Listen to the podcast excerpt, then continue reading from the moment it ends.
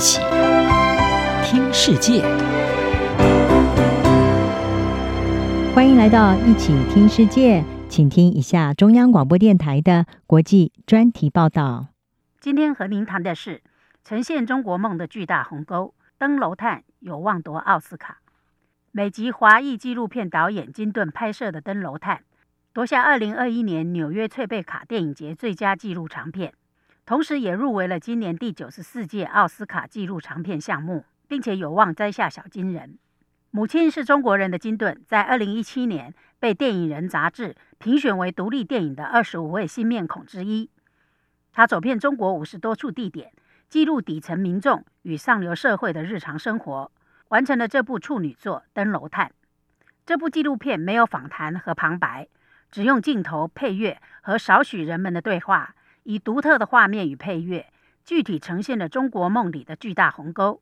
讲述经济进步背后日益扩大的阶级差距与不平等问题。金顿希望借由这部影片，让观众反思消费主义的各种面向。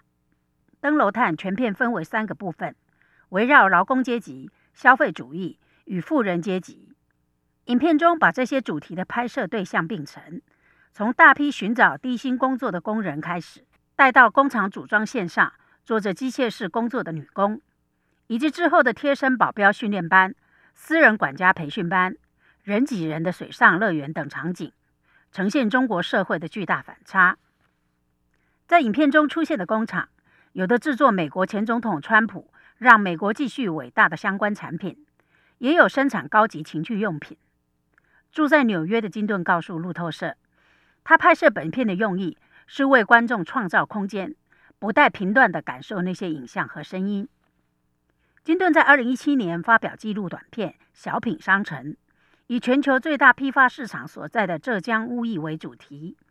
目击当地物质主义过剩的现象，因而触发他拍摄《登楼探》的想法。《登楼探》的片名源自金顿曾外祖父郑泽在一九一二年写下的诗，他感叹当时清朝覆灭。中华民国取而代之，各种势力的入侵。如今已超过一个世纪，金顿在当今社会感受到一样的叹息。金顿透露，他原本打算拍摄三部曲，分别以制造、消费、浪费为主题，但开拍后改变计划。他说，原本打算以环境议题为主轴，但开拍后变成更多探讨人们往上爬的动力，以及物质主义和中国经济。金顿说。走访中国五十多个地点拍摄，是要将驱动全球供应链与消费主义生活方式的多个点连成线与面。从某个角度来说，这部电影要呈现一种狂热梦想，从一件事触发另一件事，进而再引发另外一件事，像滚雪球一般。金顿表示，因为未涉及敏感政治问题，因此申请拍摄许可比预期中的更容易。场景包括各类工厂。例如，食品工厂中，员工熟练地重复同一动作，镜头一转，则换到高档饭局，社会精英们奢侈地享受生活。拍摄过程中，金顿也曾遇到一些挑战，例如被拍摄对象误认为企业间谍，还有人想给予宣传费，以换取在电影中置入行销。中国是当今世界经济增长速度最快的国家之一，每个人都是经济发展中的一个齿轮。也是消费主义机器下的一颗螺丝钉。美国之音指出，登楼探运用了精美的镜头和独特的配乐，描绘了当代消费主义盛行下中国的众生相。底层民众为生计辛苦劳作，中产阶级为累积更多财富想方设法，而富裕阶层则在灯红酒绿中纸醉金迷，一幕幕记述了在中国经济发展的真相背后难以置信的不平等。登楼探在简介中提到。在中国的社会阶梯上，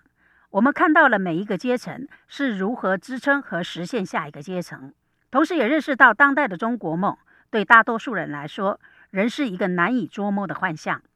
影评人加列戈斯发表评论指出，透过登楼探，他看到了中国经济的繁荣是以牺牲个性为代价，每个人似乎都是消费主义机器上的一个齿轮。这部纪录片没有旁白，在鲜少的只字片语中。底层的劳苦大众讨论的是工作的步骤与流程，上层成功人士则是滔滔不绝地谈论着水杯的形状和历史，聊着在新疆的招商投资，表达着对美国的喜爱以及对自由的憧憬。对于形形色色的底层人民，平凡的工作能否为他们实现如梦幻泡影般的中国梦？对于奢侈浮华的权贵阶层来说，中国梦又是什么？金顿在影片中并没有给出答案，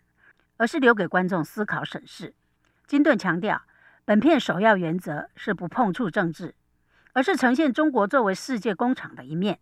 希望《登楼探》也能鼓励其他国家的观众思考本国的工业与消费体系。金顿表示，希望美国观众能够在这部电影中看到自己，因为它真的反映了美国。也希望人们思考一下，他们对自己国家的优越性感受，可能存在着无意识的偏见。因为民族主义可以分裂国家，而不是团结国家。我希望这些国家之间能有更多的跨文化理解。以上专题由杨明娟编辑播报，谢谢收听。